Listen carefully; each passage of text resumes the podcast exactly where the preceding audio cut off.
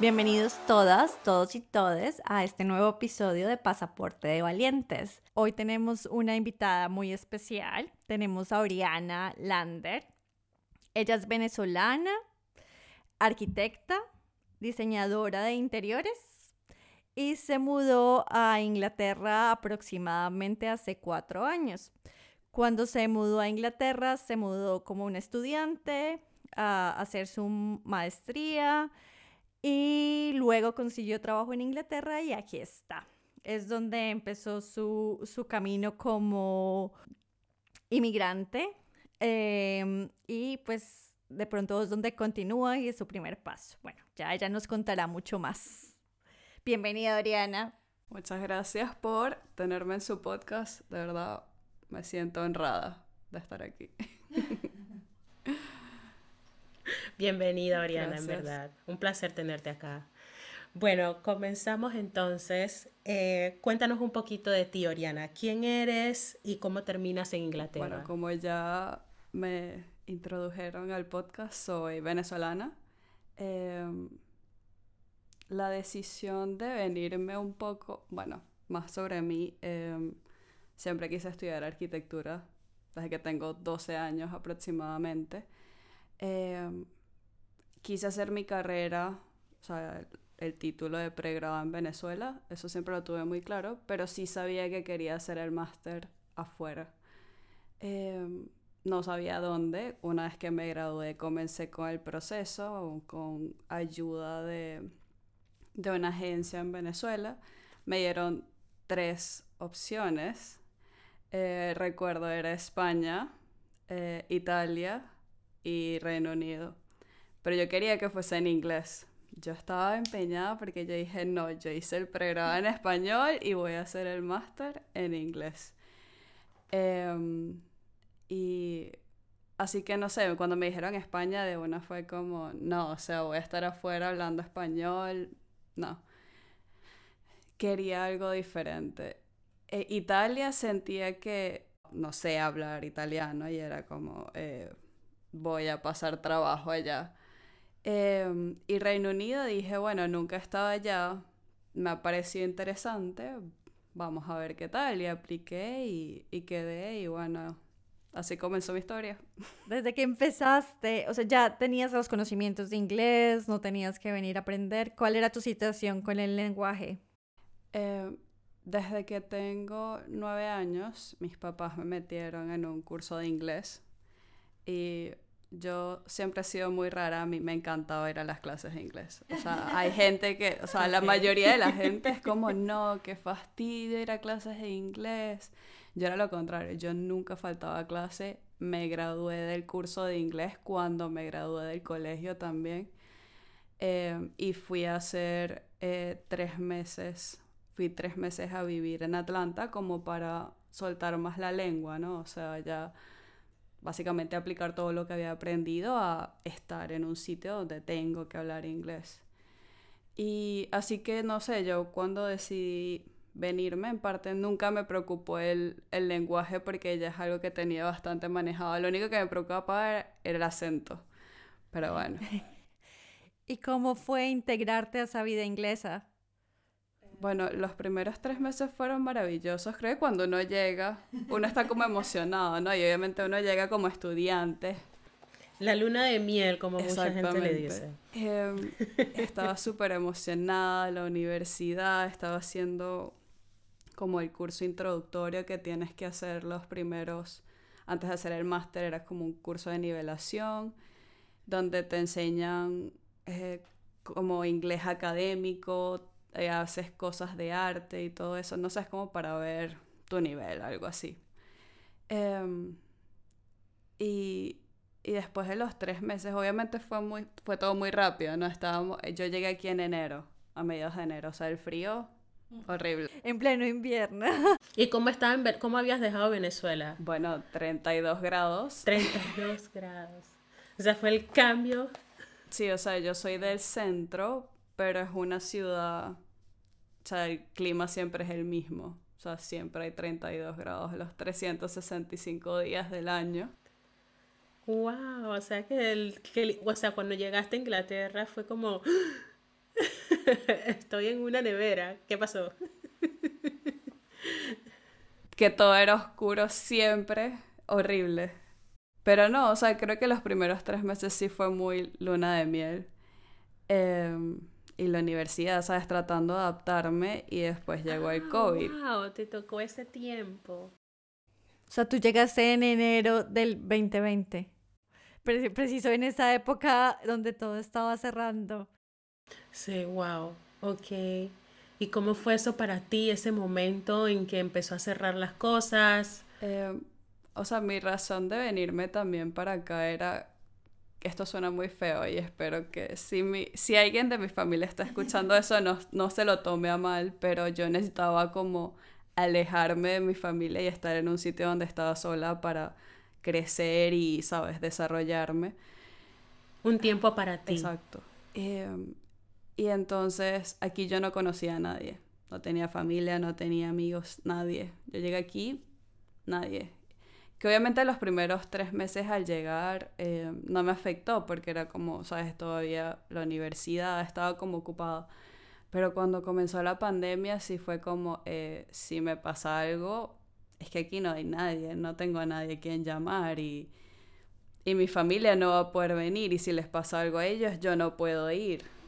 Y fue, ahí sí fue depresión literalmente y, y fue muy difícil, la verdad. Sí, para mí fue lo mismo, porque era como, si me pasa algo, bueno, pues me pasó allá. Y si les pasa, le pasa algo a mi familia, ¿qué puedo hacer? Fue una etapa, yo creo que fue una etapa muy duro para todas las personas que nos encontramos en el exterior. Fue como, ¿y ahora qué vamos a hacer? Y no solamente eso, estaba nuestra realidad, está en la realidad de ustedes, la mía, pero también la de nuestras familias, porque seguimos conectados con nuestras familias, así que de una forma u otra la realidad de ellos también nos afecta, porque ellos nos están contando qué puedan estar pasando o cómo puedan estar pasando ese momento y uno siente como que, wow, y yo no estoy ahí. O sea, yo estoy acá porque yo quería... Eh, un tiempo para mí, yo quería estar, eh, quería tener este momento, quería estudiar, y de pronto yo me vine y ahora pasa esto y mi familia ahora está pasando porque sé que en los países en Centroamérica y en, la, en América pasaron muy duro también este tiempo, o sea, de, de cuarentena. O sea, ustedes de pronto pudieran decir un poquito de cómo fue, Oriana, cómo fue esa parte, te mantuviste conectada con tu familia durante ese tiempo. ¿Qué te sostuvo? Eh, obviamente sí hablábamos casi todos los días. En Venezuela llegó tarde. Igual que en Colombia se demoró un poquito. Se demoró un poquito, pero llegó. No es que no llegó. Eh, se tardó, pero una vez que llegó, eh, o sea, hay que tener en cuenta que la infraestructura de salud en Venezuela es deplorable. Eh, y obviamente eso afecta más. Eso afecta muchísimo más. Y obviamente el riesgo era mayor, ¿sabes? No es sencillamente a si te da o no te da COVID, es que si te daba, ¿sabes? o sea, era como que, exacto, ¿quién te cura? Eh, no hay como esperanza que al menos aquí uno va, ¿sabes? Hay más oportunidades, allá no. Entonces, obviamente siempre hablando con mis papás, con mi familia, con mis amigos, como que tenía bastantes amigos que también estaban comenzando el proceso y creo que nos estábamos apoyando mutuamente, pero sí me sentía muy sola porque em, estaba en una residencia de estudiantes y las tres chamas con las que compartía el apartamento se fueron. Y yo me quedé sola hasta que volvieron a abrir cuando ya... Es que no, ni me acuerdo, yo creo que nunca volvieron. Yo me mudé de ahí y me mudé sola porque dije, ya no tiene sentido, ya me mudo sola. O sea, pasaste la pandemia sola. Sí.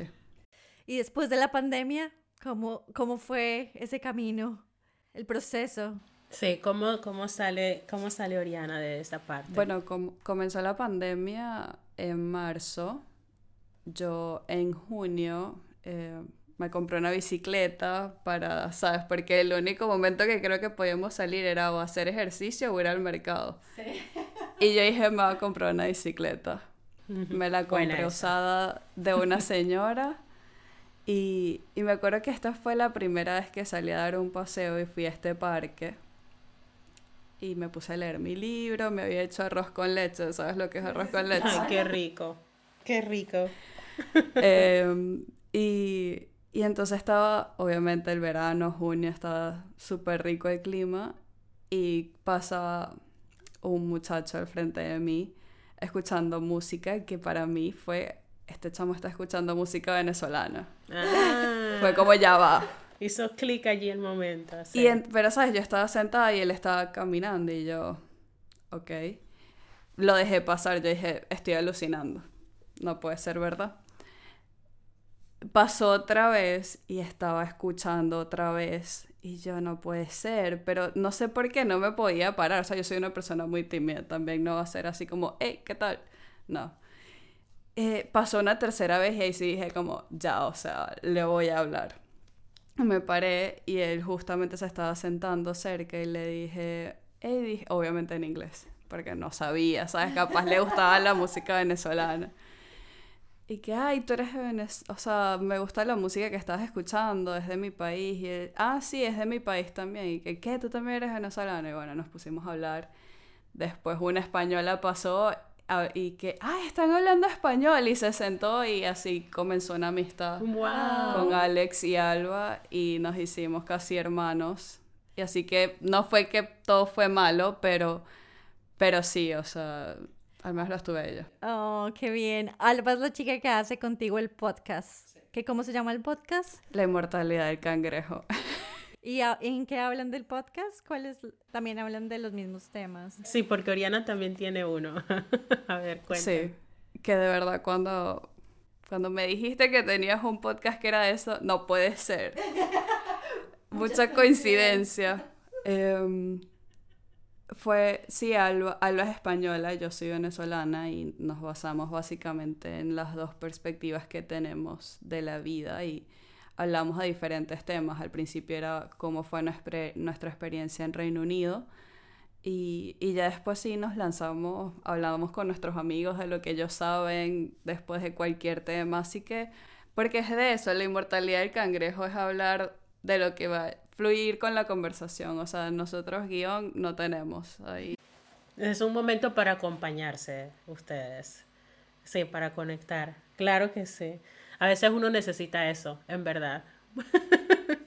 Sí, momentos para conectar. Y bueno, después de esa amistad, qué bueno, o sea, encontraste como también un grupo de soporte en donde estabas. Y fue por la bicicleta, porque saliste. a veces hay que tomar esas decisiones. O sea, te moviste, hiciste un movimiento allí. Sí. Por la bicicleta, sí. De verdad que agradecida. Que eso a veces, a veces cuesta mucho, ¿no? Como dar el, siguiente paso. ¿Y ahora qué? Creo que a medida que he crecido me he dado cuenta que ese momento de verdad te trae personas maravillosas a tu vida. Y es perfecto. Ese fue otro momento valiente y que uno dice, da después de haberme ido de mi país, de Venezuela a Inglaterra, de Panamá a Alemania, es como, ya puedo hacer cualquier cosa, me puedo arriesgar. Sí. Así es, sí. Bueno, Oriana, a mí me llama la atención que tú dices que tú necesitabas un tiempo para ti. Eso, eso es válido, en verdad, que uno necesita un tiempo para crecimiento personal eh, ¿Has conseguido eso viviendo en Inglaterra? ¿Cómo ha sido para ti esa parte? Porque sé que estás sabemos que estás trabajando. O sea, esa parte de emigrar te ha traído ese, ese crecimiento que quieres. O sea, ¿has logrado esa meta? Sí la he logrado y es algo de... Sé que fue, o sea, fue difícil, pero ha valido la pena porque de verdad yo sabía que necesitaba dar ese paso para ¿sabes? Terminar de crearme como, como individuo y de verdad emigrar y estar en un país como Reino Unido que siento que hay tanta gente de tantas culturas, de tantos países. Es de verdad abrir tu mente a diferentes realidades. Tengo amigas, una amiga de la India. Bueno, sí, sí lo logré. Creo que, o sea, yo sabía que era algo necesario que yo tenía que hacer y y por más que fue difícil enfrentarme a estar sola aquí sin ningún tipo de apoyo, em, ya hoy puedo decir que me enfrenté a eso y que ya, ya puedo llegar a cualquier sitio y llamarlo mi casa porque si ya lo hice aquí, pues, lo puedo hacer en cualquier otro país. ¿Qué crees que ha sido lo más difícil? Eh, el clima. Ah, es que el clima de Inglaterra es terrible. sí, creo que entre el clima y adaptarme a las estaciones. Porque yo no tenía eso. Y llegar aquí y, y que el clima aquí obviamente es tan, tan gris. Yo siento que Inglaterra debería tener como que una paleta de grises. Que eso, porque es que aquí hay tantos grises que deberían de, de ¿sabes? No sé, aprovechar eso. En, en, invierno las personas allá también tienden a vestirse mucho de colores. No se visten de, grises, negros. Y es algo que a mí... No hay colores. Yo, yo, me, yo cuando salgo a la calle con mi suéter morado o rosado, ¿sabes? Yo trato de... Yo necesito tener colores. Y ellos están de negro, de blanco, de colores neutros y yo así, pero tú no te deprimes, o sea, entiendo. ya esa es la, esa es de verdad que sí, para nosotros es diferente, o sea, es diferente. O sea, uno, lo, uno lo necesita. Bueno, nos toca a nosotras, nos toca a nosotras ponernos ese pop de color en el momento. Mm, sí, las tres somos de, de sitios que no tienen estaciones. Sí, claro. Exactamente, sí, es exactamente. Yo siento lo mismo. Y yo soy una de las personas que se viste de negro, blanco, gris, pero últimamente soy como, mm, no, este, este, este suéter azul, ah, morado, es como si hay que darle un poquito de vida al invierno. Hay que ayudarle. En base a tu experiencia migratoria, ¿crees que exista alguna diferencia en cuanto a la atención de inmigrantes, dependiendo de la nacionalidad? Eh, la pregunta del millón. Eh, a ver, como venezolana yo siento que sí es una limitante, em, porque en la época en la que estábamos hay muchos países en los que nos piden tener visa, incluso en Latinoamérica, que hace 10 años no era así. Eh, obviamente aquí para Reino Unido creo que la mayoría de los países latinoamericanos nos, nos piden visa, no es nada más Venezuela. Pero igual sí es algo que creo que sí influye, o sea, de verdad ser venezolano es un peso que ahorita se carga, tener ese pasaporte es un peso y, y es una dificultad. Y, y, pensar que también viene de, de los gobiernos, ¿no?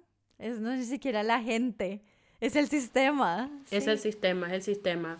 Nosotros no somos, eh, no somos culpables de eso. O sea, no creamos el sistema, pero el sistema sí está creado para, para que exista esa diferencia, esa, esa desigualdad. Y eso nosotros cuando somos, eh, cuando somos, cuando emigramos y nos convertimos en inmigrantes, o sea, nosotros sentimos eso. Entonces nos damos cuenta de, la desigualdad que existe y que hay que aprender prácticamente a, vivir, porque ya sabemos nosotros cómo vivir en nuestros países. O sea, cuando tenemos todo súper bien, está nuestra familia allí. Pero cuando entonces el sistema nos empuja a movernos de nuestro lugar, de, nuestra comodidad, y entonces tenemos que irnos a otro lugar, allí es donde nosotros sentimos, wow, o sea, hay diferencia, hay diferencia y, no estás sola en ese, en, ese, en ese sentir porque hay muchas personas, o sea, no solamente en América, que ahorita mismo se está viviendo un flujo grandísimo de personas que están, o sea, por necesidad, emigrando, o sea, saliendo de sus países. Esa es una realidad que estamos viviendo nosotras en Colombia, o sea, Panamá. Em, o sea, nosotras todas estamos conectadas. Mira que ahorita mismo se me eriza eh, se la piel en estos momentos por esto, porque es muy fuerte y entonces allí te das cuenta, o sea, lo que estamos viviendo, o sea, la realidad y que hay grupos que se benefician de eso increíblemente y hay otros que sufren, o sea, que, que lastimosamente es así. Entonces, a nosotros nos toca como aprender, aprender en lo posible y cuando nos encontramos en una situación privilegiada, porque al emigrar no es en todo momento que nos sentimos privilegiados. O sea, no, eso, eso no es verdad. O sea, hay momentos en donde sí nos pega esa situación de que nos sentimos vulnerables, o sea, nos sentimos solos, pero nos toca agarrarnos de las cosas que nos puedan ayudar a salir adelante. O sea, como tú con tu bicicleta en ese momento, por más sencillo que parezca eso, Oriana, eso cambió un momento tu realidad. O sea, lo cambió totalmente. Y luego acá Mari, que nos ha contado en este podcast que ha salido, digamos que al río que queda cerca de su casa y por un momento cambia esa realidad y nos ayuda como a seguir adelante, ¿no? Entonces como agarrarnos de esos momentos que nos regala también el emigrar, que nos ayudan a cambiar y a seguir con nuestros sueños, con nuestras metas, porque por alguna razón salimos de nuestro país y es como recordar por qué lo hicimos, ¿no? Pero sí es, em, no es fácil. Sí, no es fácil. Es así. También nos trae un poquito de, humildad, ¿no? De entender todo lo que tenemos que eh, pasar por ir, eh, sacar visas, eh, mirar cuál es la situación, qué voy a hacer después, me voy a quedar en este lugar, me voy a tener que ir a otro lugar. Entonces como que uno también empieza a entender y así como uno puede que esté en una posición privilegiada en este momento, lo que tú decías, 10 años atrás para Venezuela no era un problema, pero en este momento es más complicado. Lo mismo puede pasar en cualquier país, ¿no? Es como, así como le pasó a unos, nos pueden pasar a nosotros también. Entonces es también como entender toda la situación y poder acompañar y entender a esa persona que ha emigrado y también recibirlos, ¿no? Y apoyarlos desde el país en el que estemos. Así es. Bueno, Oriana, y de todo esto, em, de pronto salen rayos de luz, ¿no? En nuestras historias. Así que cuéntanos cuál sería esa, esa experiencia bonita que te ha traído a ti emigrar. Yo creo que el crecimiento que he tenido a nivel, o sea, yo soy una persona bastante tímida y obviamente emigrar y encontrarte sola es, tienes que enfrentarte a todo tú y hablar por ti, sabes, que te escuchen y todo. Ha sido tanto a nivel personal como, sabes, esa vez que salí con la bicicleta y hablé con Alex y después vino Alba y así fue como los conocí. Y, o sea, ellos al día de hoy todavía son un apoyo para mí eh, a nivel de de trabajo, he estado yendo a charlas, a, Londres, a eventos, a, ¿sabes? O sea, poniéndome afuera básicamente, conociendo gente y de verdad es maravilloso, o sea, poder ahora ver mi vida. O sea, hace 10 años tú me hubieses dicho que yo hacía esto y yo te... No. No lo iba a creer. Em, no me lo iba a creer y ahorita lo vivo y es como, wow, o sea, Sí, valió la pena. La verdad, cuando Oriana me dijo que ella era tímida, dije como, no. ¿De dónde? sí, o sea, que como que cuando uno la conoce, sí, cuando uno la conoce uno no dice como es una persona tímida, ¿no? Todo lo contrario. es la confianza. Sí, sí, también, porque yo también me considero una persona tímida, pero ya cuando entro en confianza es como, bueno, ya puedo ser un poquito más extrovertida. Y bueno, entonces, em, ¿qué te hubiera gustado? Es la pregunta. ¿Qué te hubiera gustado que te dijeran a ti antes de emigrar? Creo que lo más importante totalmente es tener apoyo al sitio donde vas a ir. Porque de verdad llegar a un sitio y no saber nada y no tener nadie a quien preguntarle, no tener, sabes, si te pasa algo, no tener nadie a quien llamar, eso de verdad no, o sea, no creo que sea lo ideal. Em, así que totalmente que al sitio donde vayas al menos tengas un link con alguien que te sepa contestar algunas preguntas de cómo funciona el país, ¿sabes? Los papeles, no sé. Em, así que creo que ese sería como mi, mi consejo a la gente que lo quiera hacer, porque para mí ahorita, ok, lo logré yo sola, pero no, no lo volvería a hacer. Fue de pronto un poco más difícil al intentarnos hacerlo todo sola. ¿Buscaste algo, alguna información acerca de Inglaterra antes de venir? Eh, o sea, es que como vine como estudiante, como que me enfoqué en vamos a hacer el máster. Em, obviamente entendía cómo funcionaba mi visa y todo, em, pero más allá de eso no. O sea, creo que ahorita me estoy dando cuenta que estoy viendo cómo va a seguir mi proceso de, de inmigrante, que la verdad no investigué nada hace cuatro años. Y ahorita que estoy en, en, el proceso otra vez es como yo de verdad no hice nada. O sea, yo, ¿cómo llegué aquí? No sé, porque... Tú diste el sí porque tú decías, voy a cumplir mi sueño, este lugar me interesa, voy a Europa, o sea, la vida va a ser diferente. Muchas veces nos vamos con los ojos cerrados pensando que todo va a salir perfecto y puede que sí, que todo salga perfecto, pero en ese camino es que uno dice como, hmm, ¿por qué no investigué que el clima era, llovía todo el tiempo? Uno, o sea, eh, yo lo había leído, pero una cosa es leerlo y otra cosa es vivirlo por cuatro años. Sí, aunque, por ejemplo, cuando yo me vine a Inglaterra, yo le pregunté a, a una amiga que como era, porque ella ya había vivido acá, le dije, estoy entre dos destinos, Nueva Zelanda y Manchester. ¿Qué crees de Inglaterra? Me habló tan mal del clima pero yo como una... Me, dijo como... Eh, la verdad, la verdad. de verdad, sí, exacto. Pero a veces uno está en ese sueño tan grande que, que ya uno ya lo que le digan no importa, es como, me voy para Manchester. Pero, pero a veces siento que que es importante igual que uno cumpla eso. ¿Sabes? Después te das cuenta, es como, ah, bueno, si esto no es lo mío, pero al menos estás más claro. hay, hay, momentos de la vida que son así, o sea, nadie te las puede decir, tú tienes que vivirlo. O sea, aunque, y aunque te lo digan, eh, o sea, tú lo quieres hacer. O sea, es como cuando estás adolescente que te enamoras y entonces tu mamá y tu papá te están diciendo, mira que ese muchachito que no te conviene, que... y tú igual estás ahí dándole. bueno, así mismo. es así, es así. Sí, así es verdad, es verdad. Uno con el proceso, sí, hasta que no lo vive no sabe qué, qué va a pasar.